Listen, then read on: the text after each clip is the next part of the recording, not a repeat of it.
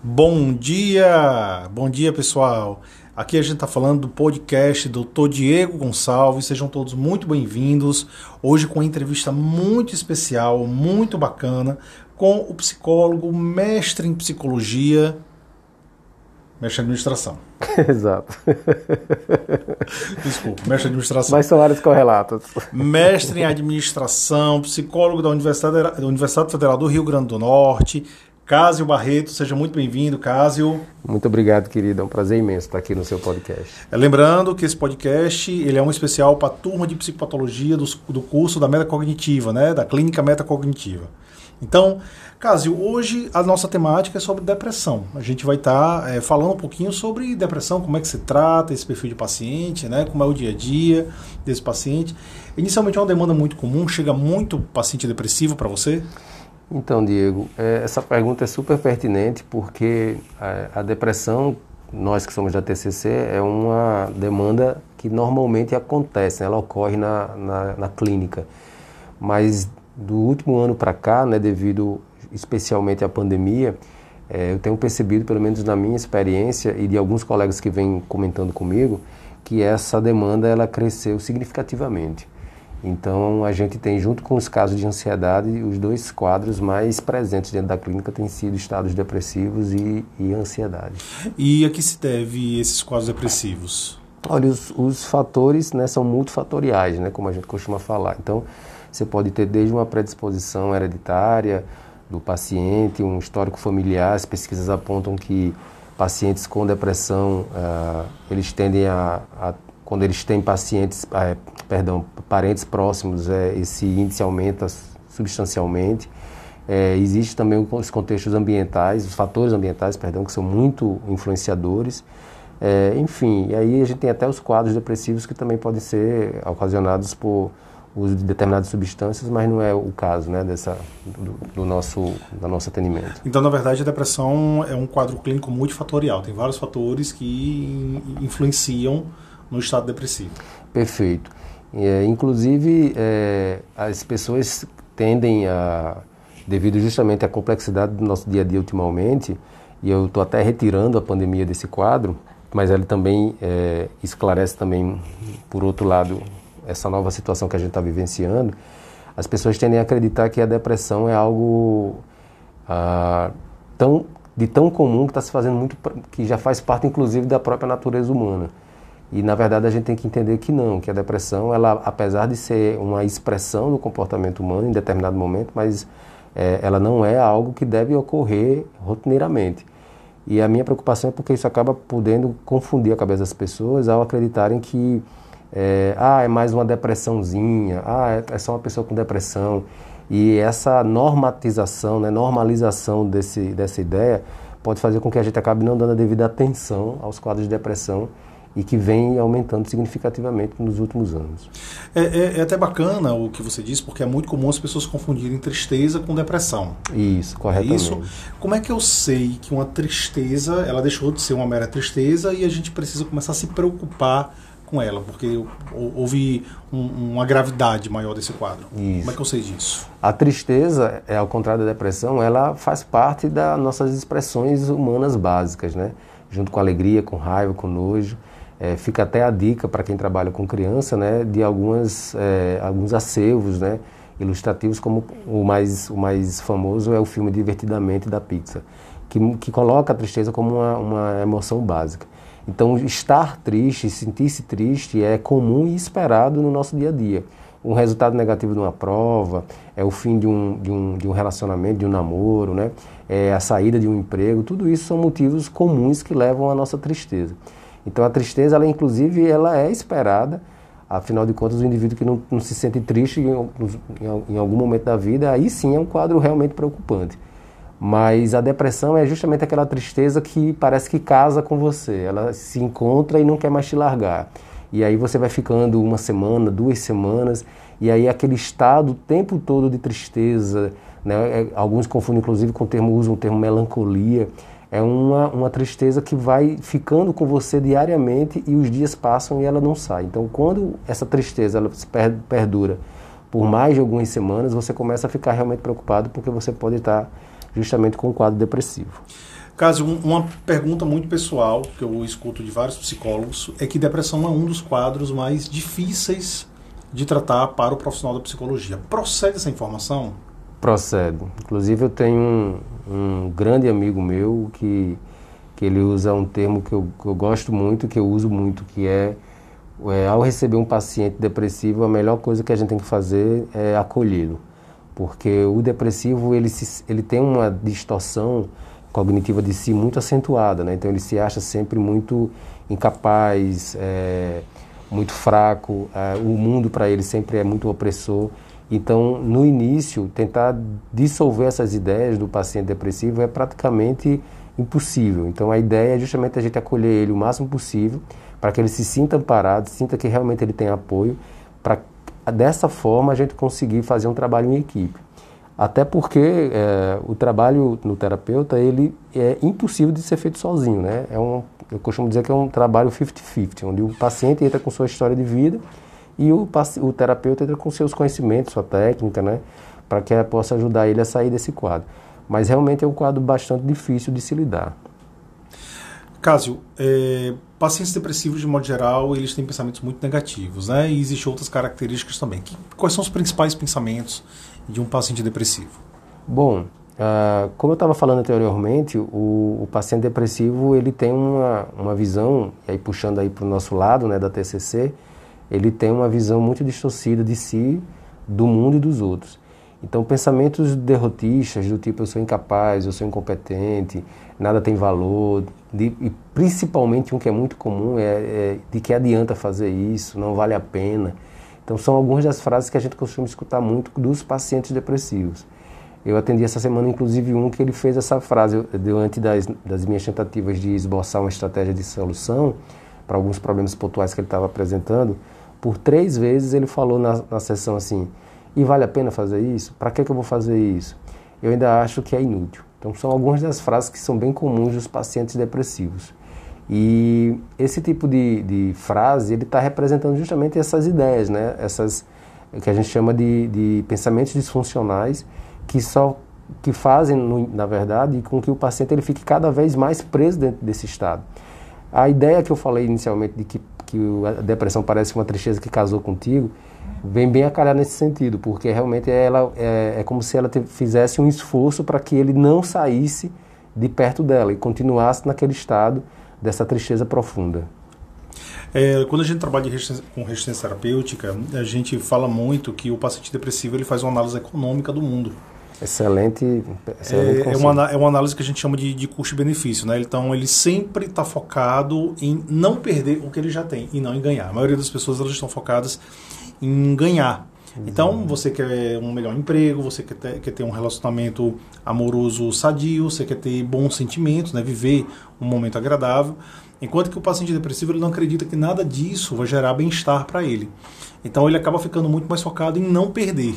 Exato. Isso faz sentido para você? Totalmente. Inclusive, você está me lembrando aqui das aulas da psicobiologia, né? onde a gente vê muito claramente que o nosso cérebro ele é o maior consumidor de energia do nosso corpo, né? 25% de nossa energia vai diretamente para o cérebro. Então, é, dessa forma, ele faz tudo para que a gente gaste menos energia possível. E como você muito bem colocou, a depressão ele funciona com essa base econômica. Então, quanto menos energia o paciente gastar nessa mudança de conceito, mais interessante é para ele. E é por isso que ele fica muito preso nesse quadro e, e muitas vezes se torna muito difícil tirá-lo daí. E eu vou até estender a sua pergunta para os outros, outros quadros né, que a gente encontra rapidamente, que não é o tema do nosso conversa de hoje, mas de um modo geral, a, as distorções cognitivas, né, os pensamentos disfuncionais, eles seguem essa mesma linha, inclusive. Você pode até é, comentar, discordar, mas eu acho que eles acabam seguindo essa tendência de, de economia de energia. Por isso que é muito difícil para os nossos pacientes mudarem sozinhos, né? porque eles precisam ter uma orientação que mostre que esse caminho, apesar de ser cômodo, né, confortável, confortável porque é conhecido deles, é habitual, mas é um, um caminho desgastante, um caminho disfuncional que a, long, a médio e longo prazo acaba trazendo sempre maiores prejuízos do que benefícios. É, quais são os sentimentos típicos de um paciente depressivo? Eles são comuns a todos? Ah, essa pergunta é uma pergunta bacana, porque, de um modo geral, quando a gente fala de depressão, os pacientes tendem a achar, não só os pacientes, mas o público em geral, de que todo mundo vai sentir a mesma coisa, né? é um quadro comum. E na literatura específica a gente percebe que não, que existem é, diferenças de, de expressão de paciente para paciente, mas que no fringir dos ovos acabam se enquadrando dentro do quadro da depressão. Então, por exemplo, alguns pacientes eles normalmente perdem muito peso, mas alguns outros podem ganhar muito peso. Né? É, uns têm problema de insônia, que esse é bem relatado, mas outros também, ao contrário, podem dormir demais, é, justamente porque eles podem não sentir, eles não sentem energia, então eles acabam sim, dormindo excessivamente. É, trocar a noite pelo dia é bastante comum também. Ah, alguns relatam, inclusive, dores de cabeça, mas que podem ser, inclusive, é, expressões para validar mais o, o, estado patológico deles, né? Pode ser uma tentativa, então, de chamar a atenção. Exatamente. Né? Exatamente. Então, esse chamar a atenção ele é sempre muito, muito relatado, né? muito comum, principalmente nos, nos familiares dos pacientes depressivos.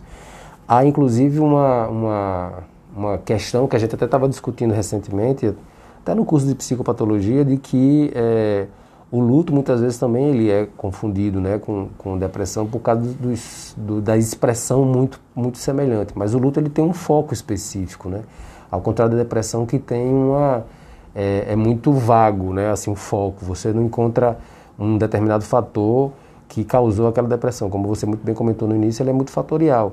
Então o paciente ele acaba perdendo o interesse em várias áreas da, da sua vida e áreas inclusive de qual ele tinha interesse anteriormente. Então ele não tem vontade de fazer atividade física, ele não tem vontade de comer, né? ele não, a, a, assistir aquele filme ou estar na companhia daqueles amigos, muitas vezes ele, ele não tem mais esse interesse. E é isso que vai chamando a atenção, né?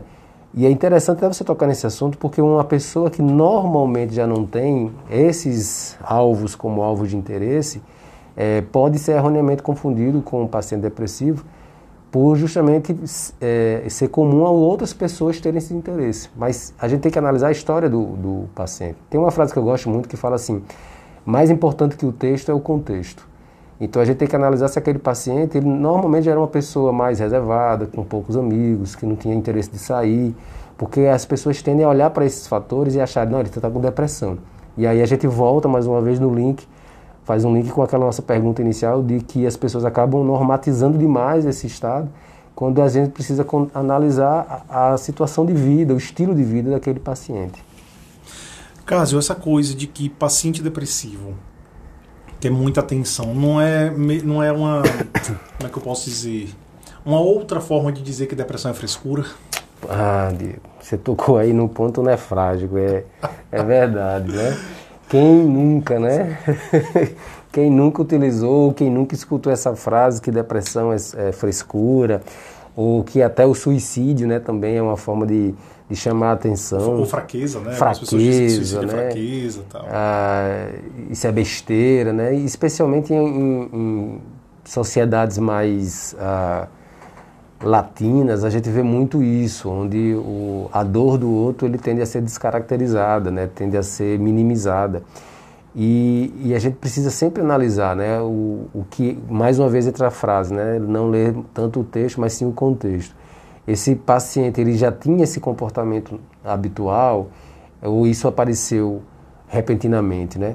E existiu algum fator, alguns fatores, né, que serviu de gatilho para essa o início dessa expressão, né? Eu acho que quando a gente usa esse termo de, de frescura, e eu estava até escutando recentemente no rádio uma, uma, discussão sobre isso, de que ultimamente no Brasil a gente tem muito valorizado a vítima, né?